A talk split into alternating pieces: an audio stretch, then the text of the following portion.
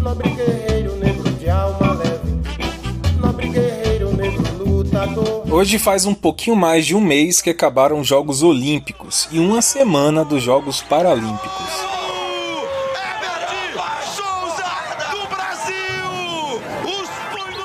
E eu não sei você, mas eu adoro Olimpíada. É tão bom a gente desanuviar um pouquinho daquela enxurrada de futebol, futebol, futebol o tempo inteiro na mídia, né?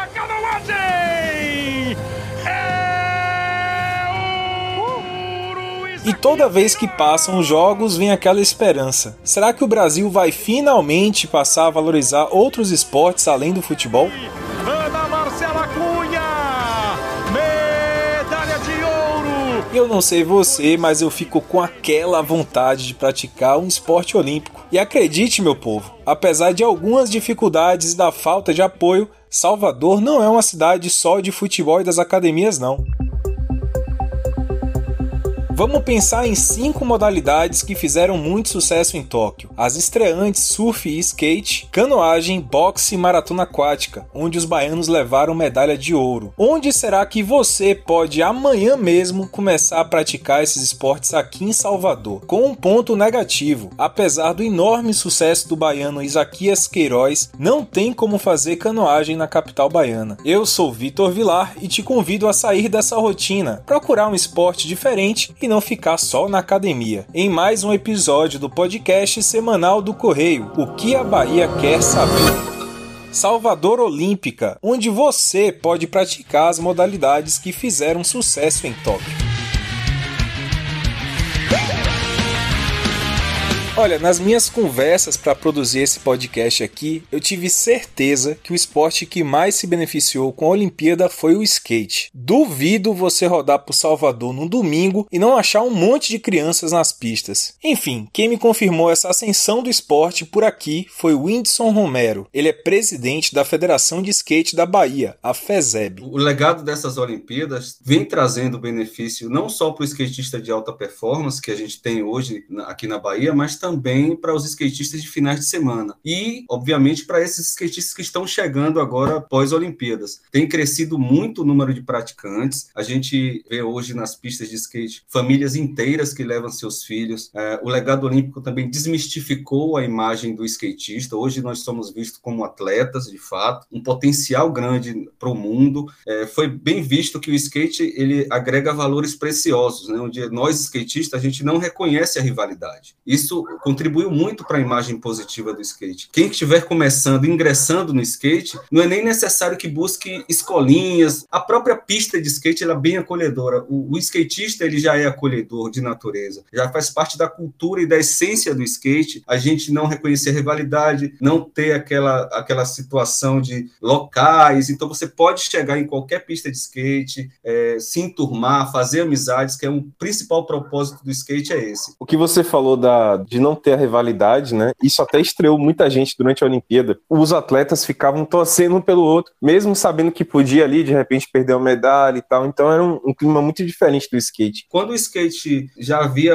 é, rumores de skate se tornar olímpico, alguns skatistas torceram o nariz justamente para não praticar dessas, dessas questões de seguir muitas regras, padrões, coisas que no skate é diferente. O próprio equipamento de skate, ele já não é uma coisa nos moldes tradicionais. Uma pista de skate ela é diferente em todos os locais. Então não é como um vôlei, o futebol que tem as regras estabelecidas, os padrões que devem ser seguidos. O skate abrange essa liberdade, mostra pra gente que a, a, a rivalidade não faz parte do esporte. Quem ganhar, quem se der bem naquele dia ali da competição, seja com a boa apresentação de todos os demais. Deixa eu te perguntar uma, uma coisa assim, bem de leigo mesmo, para você aprender a andar de skate, né? Tem idade, assim, ideal? Dá para qualquer pessoa de qualquer idade começar a andar no skate mesmo do zero? Como é que você aprende, assim? Tem escolinha de skate aqui em Salvador, tipo professor, instrutor mesmo, turma? Ou é muito na pegada, assim, vou pra pista, vou conversar com a galera e vou pegando aos pouquinhos? Idade não tem, o skate, ele é uma grande terapia, basta com que você suba no skate, sinta o vento bater e Então, não é necessário com que você aprenda grandes manobras, se torne um skatista de alto rendimento, só em você estar tá em cima do skate é uma grande terapia. Quem anda de skate sabe, então não tem idade. A gente vê relatos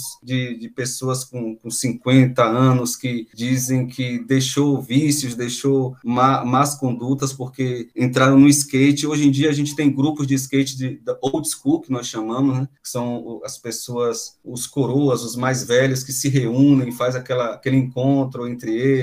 Para a galera jovem também que está começando, há escolinhas, algumas escolinhas, inclusive nós da federação, a gente já está pleiteando junto ao poder público algumas escolinhas já por conta desse movimento olímpico. O que a gente tem também trabalhado para fazer é implementar os skates nas escolas, porque em muitas situações a gente vê que na educação física a, escola, é, a educação física é apenas um apito e uma bola. Então, inserindo o skate, inserindo outras modalidades, pode fazer com que hajam mais praticantes, mais gente que se interesse pelo esporte e que viva essa essência, essa cultura que o skate mostrou nas Olimpíadas. Quem quiser começar a andar de skate, primeiro, o que é necessário fazer? Buscar um skate shop que de fato trabalhe com skate profissionais, ou seja, existe no, no, no mercado, em grandes varejistas, muitos skates de brinquedo. Então, o interessante é, para com que a pessoa não tenha o primeiro contato com o skate com material ruim, de péssima qualidade, tenha uma, uma visão negativa do skate, é interessante que eles busquem de skatistas em skate shops especializadas, um material de boa qualidade. É interessante investir um pouco no material, porque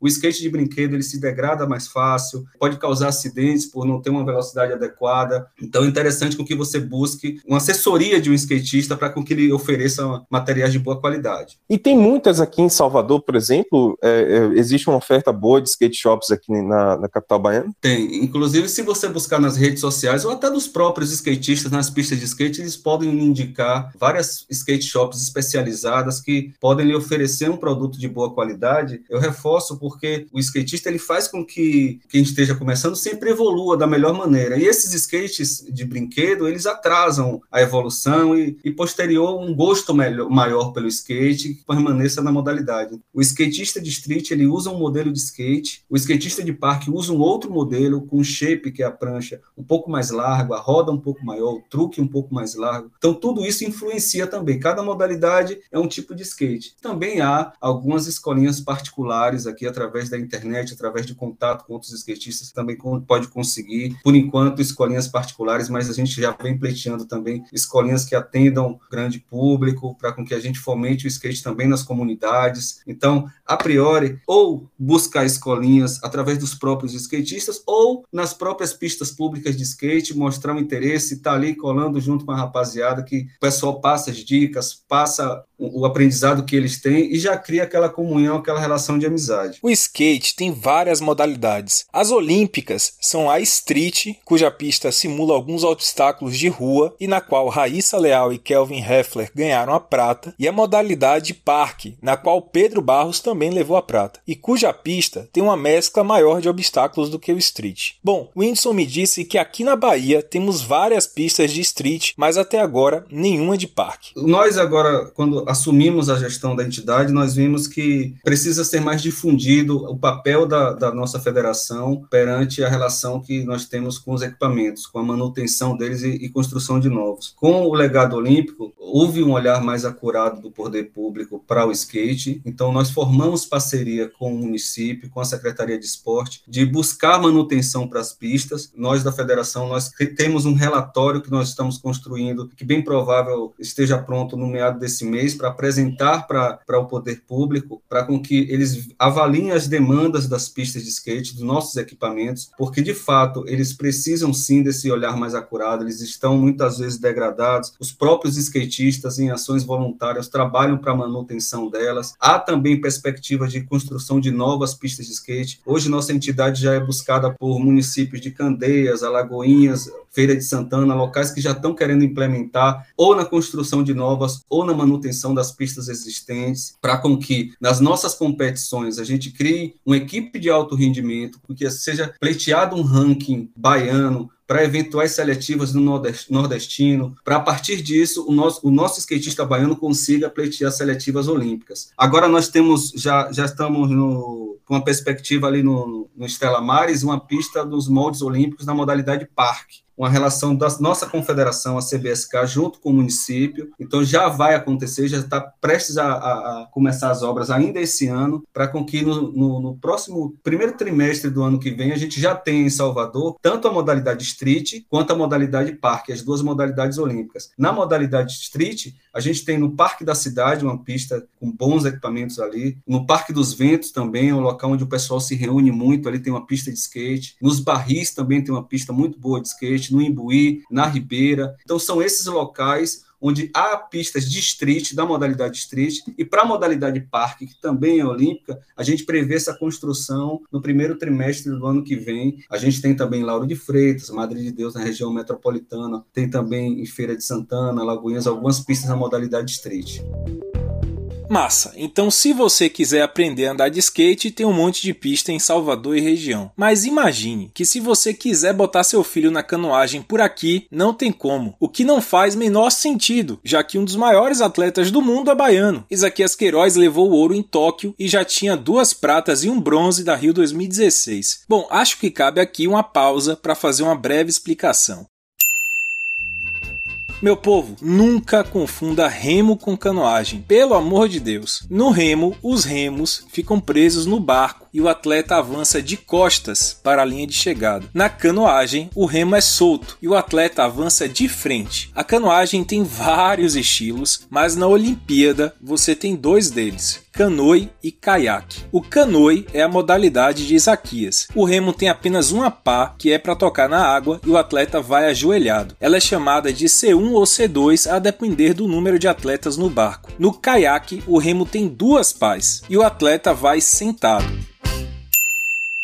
Ufa, enfim, espero que você tenha entendido. Mas se você quiser canoar, digamos assim, tem como fazer isso aqui em Salvador. Porque aqui a febre é a canoa havaiana, ou vaar, um barco maior, robusto, onde podem ir várias pessoas. Sobre tudo isso eu conversei com Aman Oliveira, que é sócio da Canoa Bahia, escola de canoagem daqui de Salvador. E aqui no Brasil, a modalidade entre remo olímpico e canoagem que está em alta e que com certeza é, já é a modalidade mais praticada é a canoa polinésia ou VA, VA apóstrofo A, que é o nome que foi unificado pela Federação Internacional de Canoagem. E aí o que acontece? Por que essa modalidade de canoagem, que é recente no Brasil, chegou em 2000, tem 20 anos, já deu esse boom? É uma modalidade muito acessível, é, ela é uma modalidade que você pode ser praticada em qualquer condições de, de meio aquático, mar liso, mar mexido, rio, lagoa, você não precisa, você não tem esse, essa, essa restrição em relação às condições, às condições climáticas, às condições do, do, do meio aquático. Ela é uma modalidade que você, no primeiro dia que você vai ter sua aula experimental, você já rema e você geralmente já faz o mesmo percurso do que o remador veterano está remando. Logicamente, você não vai estar com a mesma técnica, com o mesmo condicionamento físico, mas você vai acompanhar. E isso por si só faz com que o praticante ele saia dessa aula com aquela sensação de pertencimento, aquela sensação, porra, eu consigo realmente praticar, é uma coisa que é acessível. Aí você tem às vezes uma pessoa que é idosa que está é, integrada numa canoa de gente muito mais nova que ela. Então isso faz com que ela se sinta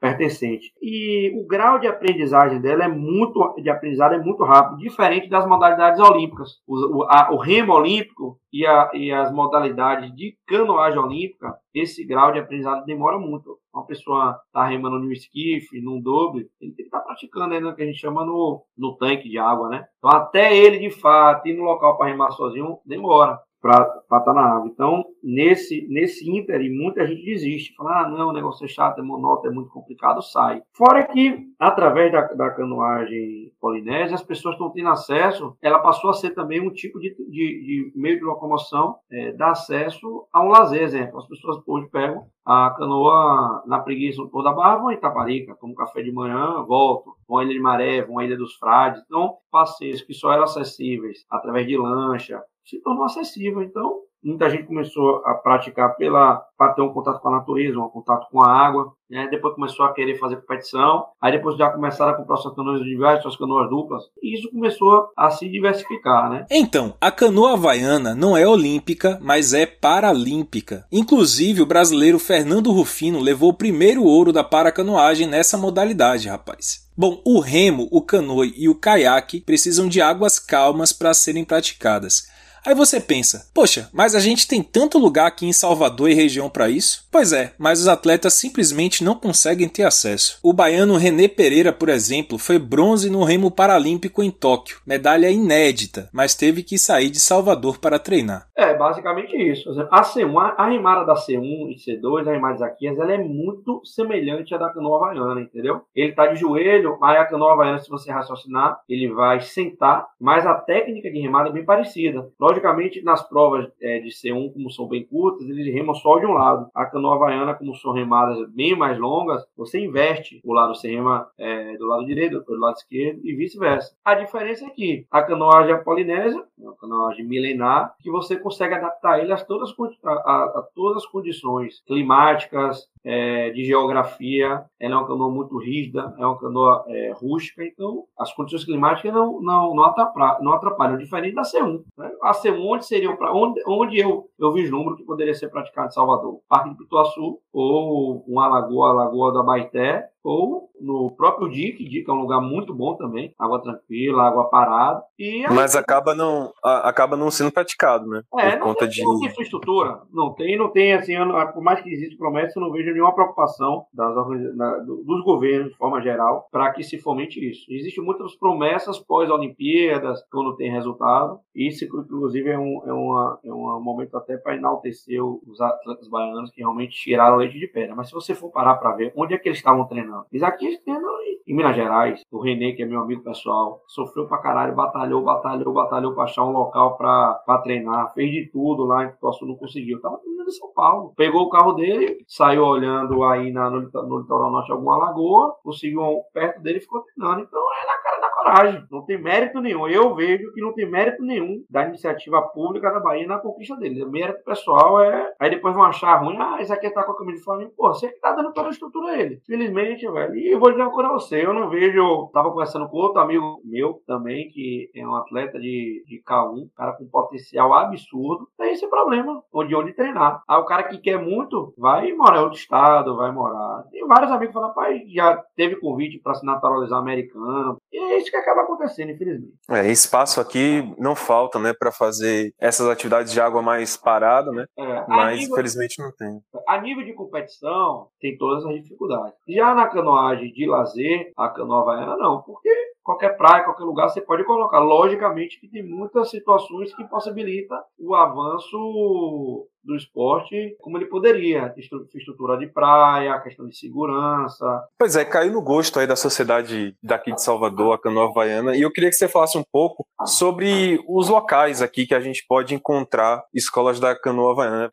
Porto da Barra, Praia da Preguiça, que é aquela praia que fica entre o Sorro e o Amado, ali no começo. Praia de Itapuã, ali da rua da Rua da Literatura até a Rua K, tem núcleos ali. Praia de Buraquinho. Várias outras praias têm potencial, entendeu? Mas hoje são esses três locais. Como é que funciona assim? Qualquer pessoa de qualquer idade pode procurar? Queria que você falasse assim, pro pessoal que se interessou, que queria começar, mas está com medo, de repente um certo receio. A gente sabe que o mar às vezes dá um certo medo. É, queria que você falasse assim, como, é o, como são os primeiros passos, né, para quem se interessou, vendo a Olimpíada e vendo as fotos, vendo a divulgação toda que vocês fazem. Hoje já tem muitos clubes, né? É, muita gente ofertando esse serviço. É, isso é fácil encontrar, pode botar na internet, no próprio Google aí, Canoa Havaiana, Salvador, vai aparecer vários grupos. Logicamente, como eu sou do Canoa Bahia, quem tiver interesse, só botar lá no Instagram Canoa Bahia. E é porque eu indico, primeiro, é procurar dar uma pesquisada sobre essa escola que você está pretendendo, ver se ela se preocupa com a questão da segurança. A gente lá, um dia desse que foi remar com a gente foi Alan do Carmo. Usou o colete, o cara pode ser, não tem esse, tem que usar, é procedimento, a gente entende que é, é obrigatório o uso de colete, situação que você sai com o mar tranquilo, de repente o tempo vira, mais que a previsão seja de sol, e pode acontecer uma situação diversa. E se acontecer um acidente com colete, tudo ficar tranquilo, ver se, se, essa escola ela dispõe ali dos meios de segurança necessários exigidos pela Federação Internacional. Como tudo na vida, você vai, você vai consumir um serviço, um produto, dá uma pesquisada, dá uma olhada, entra no site, vê as fotos, pede informação, tentar sanar todos os seus, seus receios, entendeu?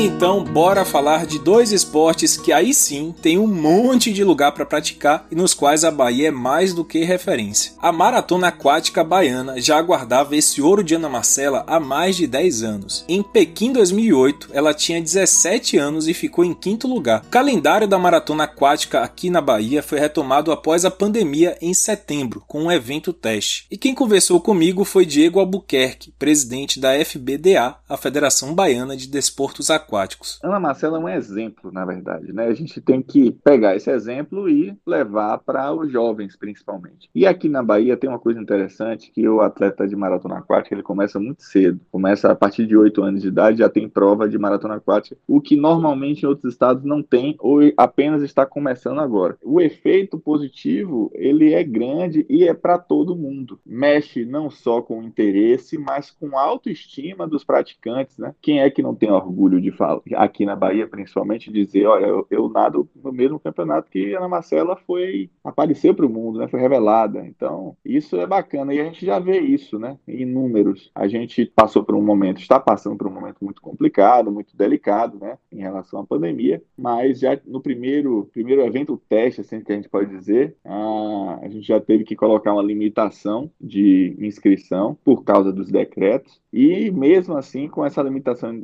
não é uma quantidade pequena de atletas que a gente abre inscrição, mas em menos de 48 horas, na primeira oportunidade, a gente encerrou os inscritos, né? Então é algo assim realmente muito gratificante saber que essa vitória dela tem uma repercussão tão grande e deixou as pessoas mais confiantes em praticar a maratona aquática, porque a maratona aquática é para todo mundo. Perfeito. Eu queria que você falasse um pouco sobre o calendário, né, das provas aqui na Bahia. Não é só atleta de alto rendimento que pode participar, né? O atleta, digamos assim, amador, dando ali os primeiros passos, também podem participar, né? Sim, exatamente. Vamos lá. Temos competições maratona aquática, uma por mês até o final do ano, ou seja, tivemos a de setembro, vamos ter 9 de outubro, teremos outra 6 de novembro e teremos as finais do Campeonato Brasileiro, que serão realizadas aqui em Salvador, na base naval é, de Inema. A gente está em negociação com a Marinha para ver essa autorização por mais um ano, já que a gente já faz lá essa prova também já há mais de uma década é a principal etapa do campeonato nacional. Ela é realizada aqui em Salvador. Agora, o que você falou sobre a participação da maratona aquática, você colocou um ponto crucial. A federação, inclusive, ela tem o seu slogan, que é FBDA Celeiro de Campeões, é óbvio. A Ana Marcela é, um, é a maior dessa, desse, desse celeiro, né? Mas a gente tem uma coisa a mais, que é um propósito. E o nosso propósito é levar os baianos para a água. O que, é que quer dizer isso? A gente quer que os baianos tenham as modalidades aquáticas no seu dia a dia. E isso significa que a maratona aquática não precisa ser só para a Ana Marcela, para o Alan do Carmo, que é o alto rendimento, que é a elite. Ela pode ser para a criança que vai se divertir, porque ela vai para a praia e vai, vai brincar de competir ali numa prova de 400, 500 metros, vai perder o medo do mar. Ela é uma modalidade para o senhor de 70, de 80 anos, que está praticando natação ali na piscina do seu prédio, às vezes, até na, na academia, no clube, quer se desafiar porque tá, tem uma condição. Então, tem provas de todas as metragens, para iniciante, para atleta muito experiente, tem prova mais difícil, tem prova mais fácil. A gente quer a participação de todos os baianos. Isso que a gente quer, independente se o seu objetivo seja apenas completar ou se o seu objetivo seja uma Olimpíada, por exemplo. A gente quer a prática esportiva, a saúde do, da, das pessoas, praticando com saúde, com responsabilidade, e é por isso que a gente fala que a gente tem o propósito de levar os baianos para a água. O pessoal que pratica amadoramente natação, né, por saúde, por lazer, às vezes, de vez em quando, bota assim uma meta, né? Ah, vou fazer uma prova de tanto. E aí coloca isso como meta ali do treinamento, acaba motivando, a pessoa vai melhorando a natação, né? Então é um pouco esse objetivo também de, de abrir essas provas para o público é, de várias idades e, e, de várias capacidades também, né? Exatamente. E eu aproveito até para agradecer esse canal que a gente está falando aqui, para você que está ouvindo e que tem às às vezes até tem um receio de ir para o mar, até gosta de natação, mas tem um receio.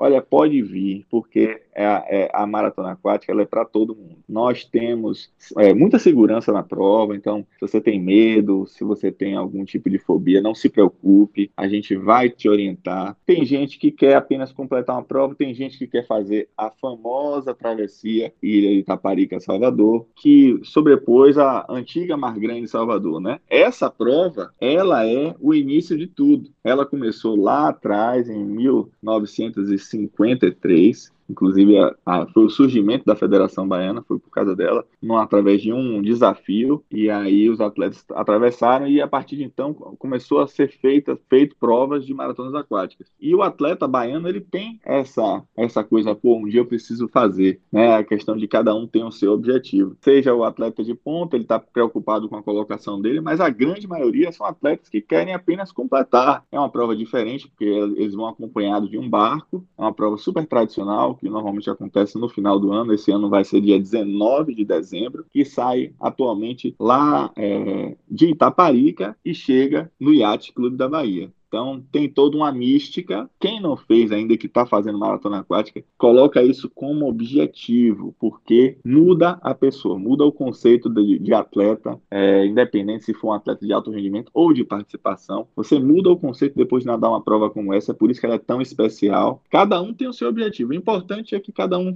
trace sua meta, esteja praticando um hábito saudável e nada melhor do que fazer natação e em especial na Bahia, que temos praias maravilhosas, temos uma uma Bahia Todos os Santos absurdamente linda e em perfeitas condições para maratona aquática, você pode vir também para a maratona aquática, que é uma modalidade completa. Quais são assim os locais aqui da Bahia onde tem as provas de maratona aquática geralmente? Olha, aqui em Salvador a gente concentra a maior parte das provas. Então a gente tem trajetos bem populares assim, por exemplo, São Tomé de Paripe, a gente costuma dizer que é como se fosse uma casa nossa da maratona aquática, que ali tem condições ideais para uma prova. É tranquila, tem facilidade para navegação dos atletas, não tem tanta interferência de correnteza, mas a gente tem outros circuitos, por exemplo, saindo da Praia da Preguiça, chegando no Porto da Barra, o atleta adora fazer essa prova. Nem sempre a gente consegue, porque a gente se preocupa muito com, com o trânsito de embarcações, então a gente tem que ter esse cuidado, ver quando é que a gente vai poder fazer, ver a questão da correnteza, porque para você sair na Praia da Preguiça e chegar no Porto da Barra, você só pode fazer essa prova se for em, em maré vazando. Com a maré de enchente, você tem que largar do porto e chegar na preguiça. Aí a gente tem outras, outros locais aqui em Salvador ainda. Ali na Praia do Bonfim, é muito legal também. A gente fez algumas provas ali. No dia 9, a gente está estudando um novo local ali, perto do comércio também, que deve ser uma prova bem interessante. Além da Praia de Inema, é como a gente pode dizer assim, a, a minha dos olhos de, do nadador baiano aqui é fazer essa prova lá. A prova de Inema, porque tem uma estrutura bacana, o atleta vai e passa o dia lá. Temos também a Praia do Iate Clube da Bahia, então é um lugar bem bacana também, os atletas gostam. Saindo da, de Salvador, a gente tem provas que vamos retornar a partir do ano que vem, é, como a tradicional prova de Juazeiro, temos a travessia em Taparica,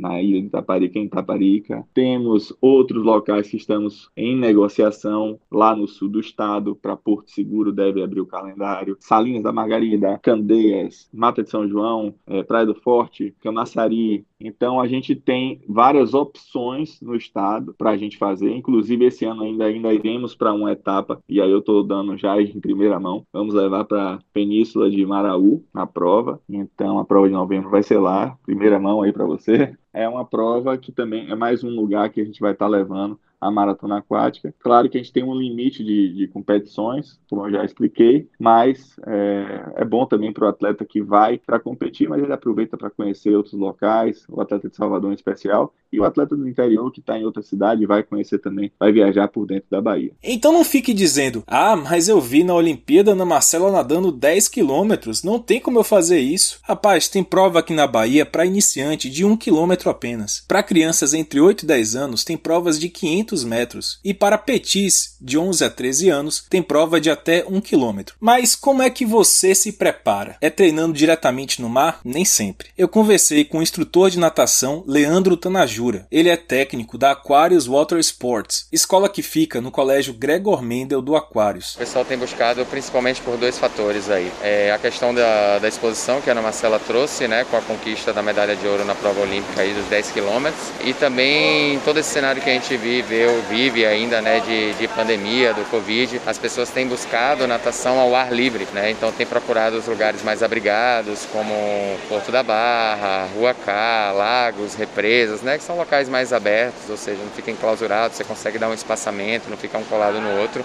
Então, massificou, intensificou aí essa procura. Hoje você tem vários grupos aí sendo formados e o pessoal nadando no mar. Então tem, tem difundido bastante, tem divulgado mais essa questão da maratona aquática. Uma dúvida que obviamente muito leigo pergunta é a seguinte: a pessoa treina diretamente na água ou ela se prepara na piscina, treina na água? Como é a preparação para você nadar de repente uma prova de maratona aquática? A preparação ideal e mais controlada é sempre na piscina. Os atletas de alto rendimento aí, todos eles treinam em piscina. Por quê? Porque as cargas são mais controladas. O que são as cargas? Eu tenho como monitorar tempo, eu tenho como monitorar ciclo de, de braçada, frequência cardíaca, tudo mais fácil do que eu colocar dentro do, do mar.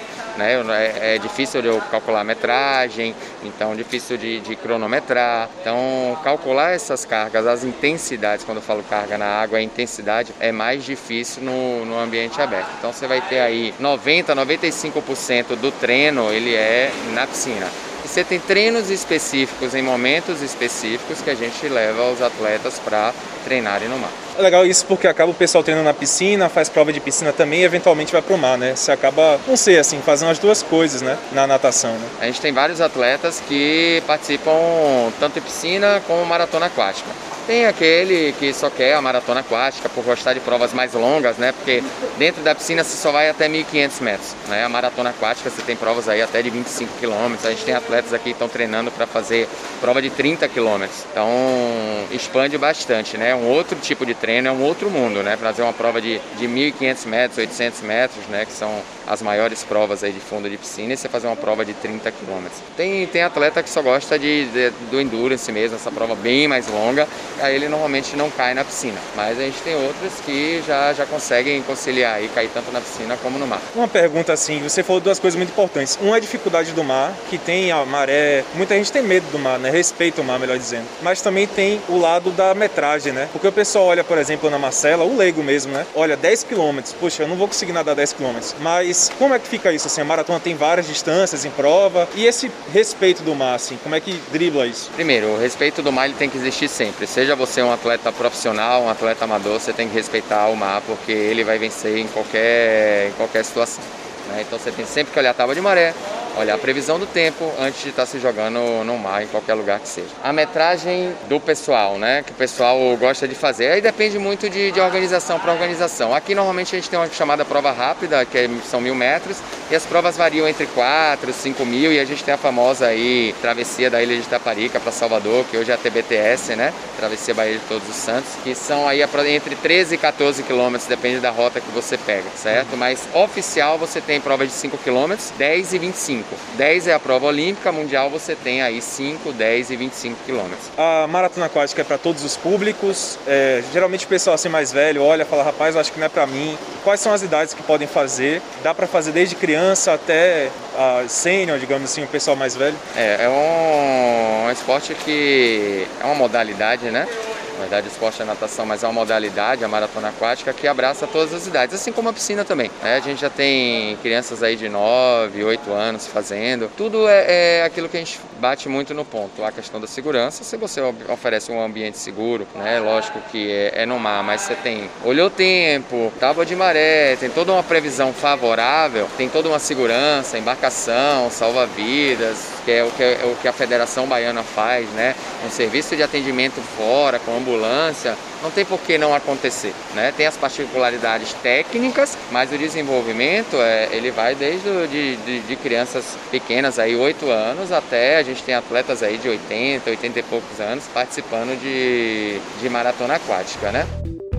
Outro esporte que você acha facinho aqui em Salvador é o boxe. E se você parar para pensar, não tem outra modalidade na história, meu amigo, que tenha dado tantas conquistas à Bahia. Sobre isso eu conversei com Jailson Santos, que é bicampeão brasileiro de boxe e foi companheiro de treinos de Popó. Hoje Jailson é treinador de boxe aqui em Salvador. Sem dúvida, sem dúvida, depois da, do, dessa Olimpíada, não só a procura de novos adeptos da modalidade, quanto o retorno de outros praticantes, pessoas que já faziam boxe, que estavam um pouco afastados por diversos motivos. Já é falado, já é sabido por todos que aqui é uma fábrica de campeões, o boxe da Bahia. E não só, Vitor, faz questão de ressaltar, não só buscando boxe para competição, mas o boxe como atividade física para manutenção da saúde física e mental.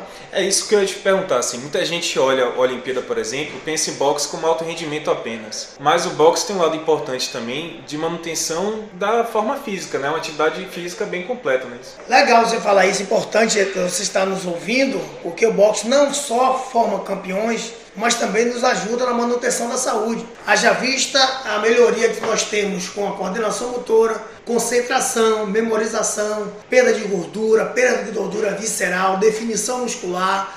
Então, assim, é uma modalidade que tem seu resultado fantástico, além desse poder que tem de socializar as pessoas e ressocializar. Uma coisa que se falou muito durante a Olimpíada foi que a Bahia tem uma academia de boxe a cada esquina. Uma coisa que a gente acaba aprendendo disso, talvez o pessoal de outros estados, é que aqui parece que tem realmente uma estrutura de boxe muito elevada, que tem muito apoio. E eu queria te perguntar se isso é verdade. Ou se é cada um, assim, os, os, os treinadores de boxe mesmo, que são ex-atletas, que acabam levando esse nome e não recebem, digamos assim, o crédito. De fato, a Bahia é um celeiro dos campeões de boxe. Aqui é uma fábrica de campeões, como eu tinha dito anteriormente. Nós temos a melhor matéria-prima do país. Em cada bairro é, de Salvador existe futuros campeões em potencial. Mas ainda nós não temos aqui uma estrutura que possibilite que essa fábrica e que essa construção dos campeões tenham um volume maior pedimos, né, sempre a cada ciclo olímpico, a cada dia, que nos dê mais atenção. Acreditamos agora, Vitor, que depois dessa conquista, mais uma vez, da medalha de ouro, da medalha de prata, é, houve uma promessa agora do governo tá, que vai ser construído aqui um centro de alto rendimento. Todos nós do boxe que fazemos boxe acreditamos sim de que esse centro vai chegar que devido ao resultado que o boxe tem dado à Bahia, e aí vale ressaltar que é a modalidade esportiva que mais dá resultado ao Estado, a gente consiga, a partir de agora, é ter uma estrutura digna do melhor boxe do Brasil. Nós, aqui da Bahia, nós conquistamos todos os títulos que advêm da modalidade. Isso para o Estado é maravilhoso, não só para a visibilidade, para a própria sociedade, utilizando o, o boxe como uma ferramenta realmente de socialização e quantos jovens são impactados com esse resultado, Vitor? Ô Jailson, para quem quer começar no boxe, eu queria que você dissesse por onde começar, se é procurar uma academia. Agora também olhando os vários, públicos, né? Porque tem gente que tem condição de pagar uma academia, aula particular, mas também tem um pessoal carente de bairro que não tem essa oportunidade. Então eu queria que você falasse assim, resumidamente, como é que pode dar esse primeiro passo no boxe. São duas linhas de atuação, Vitor, do boxe e a gente precisa saber, saber separar. Tem pessoas que buscam boxe, como eu falei anteriormente, para perda de peso, para fazer uma atividade, para cuidar da saúde. Esse, esse box também nós encontramos nos bairros, tem vários professores. A Bahia tem uma tradição, Vitor, de cada bairro dessa cidade, dessa querida cidade, ter um treinador de boxe que faz um trabalho social sem ônus nenhum para os, os, praticantes. E aí, eu não vou citar alguns nomes aqui, que eu poderia estar sendo injusto com tantas outras pessoas que fazem esse trabalho de excelência. Mas em todos os bairros de Salvador, tem alguém que está dando aula de graça. E nas academias que são pagas também, tem grandes profissionais que estão trabalhando com boxe voltar para atividade física. Então é importante aproveitar a oportunidade para dizer que você que quer fazer boxe, você não precisa imaginar que para que você seja praticante de boxe, você necessariamente tem que treinar boxe para lutar, para ser um campeão olímpico. E eu posso assegurar, principalmente a rapaziada dos bairros aí, que a modalidade é tão fantástica, tão rica. Se ela não conseguir transformar você em um campeão olímpico, no campeão mundial de boxe, sem dúvida nenhuma fará você um campeão da vida. Estamos vivendo a Brazilian Storm, aquela fase em que os brasileiros estão ganhando tudo no circuito mundial de surf. E também na Olimpíada, né? Com Ítalo Ferreira ganhando o primeiro ouro da história. O baiano Armando Daltro foi campeão mundial do WQS em 2000 e hoje ele comanda uma escola de surf aqui em Salvador. Ele me disse que o sucesso na Olimpíada ainda não teve um reflexo na procura. Por quê? Porque os jogos foram justamente no período mais chuvoso por aqui, mas que agora com a primavera e o verão a procura deve voltar. Então assim, eu escolhi para ter a sede da minha escola a Praia de Jaguaribe, foi o local onde eu aprendi a surfar, onde eu desenvolvi no esporte, e é uma praia que tem muitos dias por ano com condições excelentes para iniciantes, inexperientes, para aqueles que estão começando. Então é a praia dentro da cidade de Salvador que eu mais recomendo, é a Praia de Jaguaribe. Nós temos outras praias que sim, que é possível, surfistas mais iniciantes, tem a Praia da Onda, lá perto de Ondina, tem aqui a Praia do Corsário, ali perto da boca do rio, aí tem Jaguaribe, depois a gente tem a Praia do Flamengo, enfim, tem algumas opções, nem todas têm escolas, né? Mas se você está buscando informação, dá uma entrada aí no Instagram, dá uma entrada aí no Google. Eu também conversei com o João Cerqueira, um cara que há mais de 20 anos comanda um projeto social com aulas de surf na Undina. E João me falou da importância de você procurar um instrutor muito experiente para começar. Tem que saber nadar o mínimo possível. É o que a gente fala, é água acima do umbigo, sinal de perigo. Procurar uma pessoa apta a te ensinar, no mínimo com um tempinho já de surf e de experiência, entendeu? Para te orientar, questão de corrente, vento, é, o lugar adequado, se possível no fundo de areia, um beach break, é, sinal de referência na areia, sinal de referência na, na água, e aí sempre orientando o lado certo para ir da praia, braços de retorno da corrente, vento, tudo isso, orientando sempre com a referência da areia, entendeu? Não pode ser você a pessoa pegar uma prancha, achar que sabe surfar, de repente ter um acidente no mar que não foi adequado, no mar numa, numa condição não para iniciante, uma condição que ele não tinha uma orientação, certo? Recentemente tivemos vários casos de pessoas, devido a essa mídia do surf, do Ítalo, pessoal pegar a prancha e achar ir para a praia e achar que era um movimento adequado. Só que ultimamente o mar está pouco perigoso, as correntes estão um pouco fortes devido ao inverno. Tem que procurar uma praia adequada, um orientador adequado. Aqui em Ondina, nós temos quatro praias específicas para iniciantes. E são muito boas, com micro-ondas, com água abaixo do umbigo, geralmente no umbigo. Armando também fala do passo a passo das primeiras aulas. Porque muitas vezes as pessoas deixam para procurar a escola um professor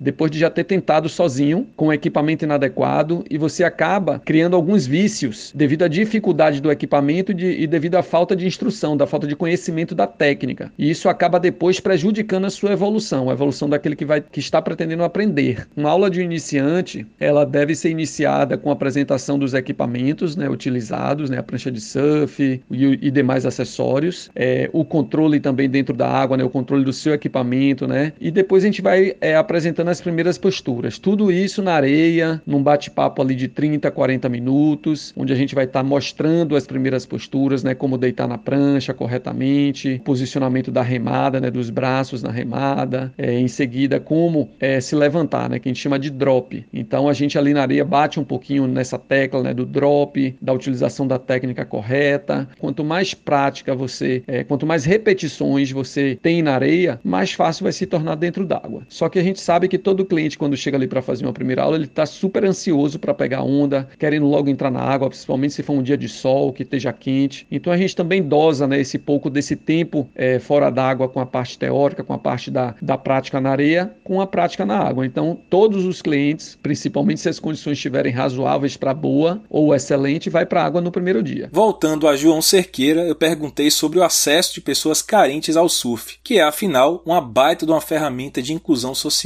Mas ele me falou que o esporte aqui não é nada democrático. Aqui em Salvador a gente tem muitos fabricantes de pranchas, mas eu não vejo ninguém se prontificar a questão social que você falou. Não tem projetos sociais aqui, certo? Os projetos que existiam eram só projetos de fachada, aquela coisa, né, daquele cara que é ecológico em temporada, ele não é um ecológico de raiz, entendeu? Isso é uma questão também que eu fico muito triste. Tem um projeto aqui que é, é há muito tempo que eu tenho esse projeto projeto, cara, entendeu? Aqui é complicado, cara. Não tem ninguém raiz mesmo que vista a camisa para doar pranchas, para fazer um projeto legal. Tô falando isso porque tô dentro da história e sei como é que funciona. Então é isso, meu povo. Saudações olímpicas e a gente termina aqui mais um O que a Bahia quer saber podcast semanal com reportagens especiais do Correio. Eu sou Vitor Vilar e produzo, faço o roteiro e edito esse podcast aqui. Eu volto na próxima semana. Esqueça a academia, faça um esporte ao ar livre e até lá.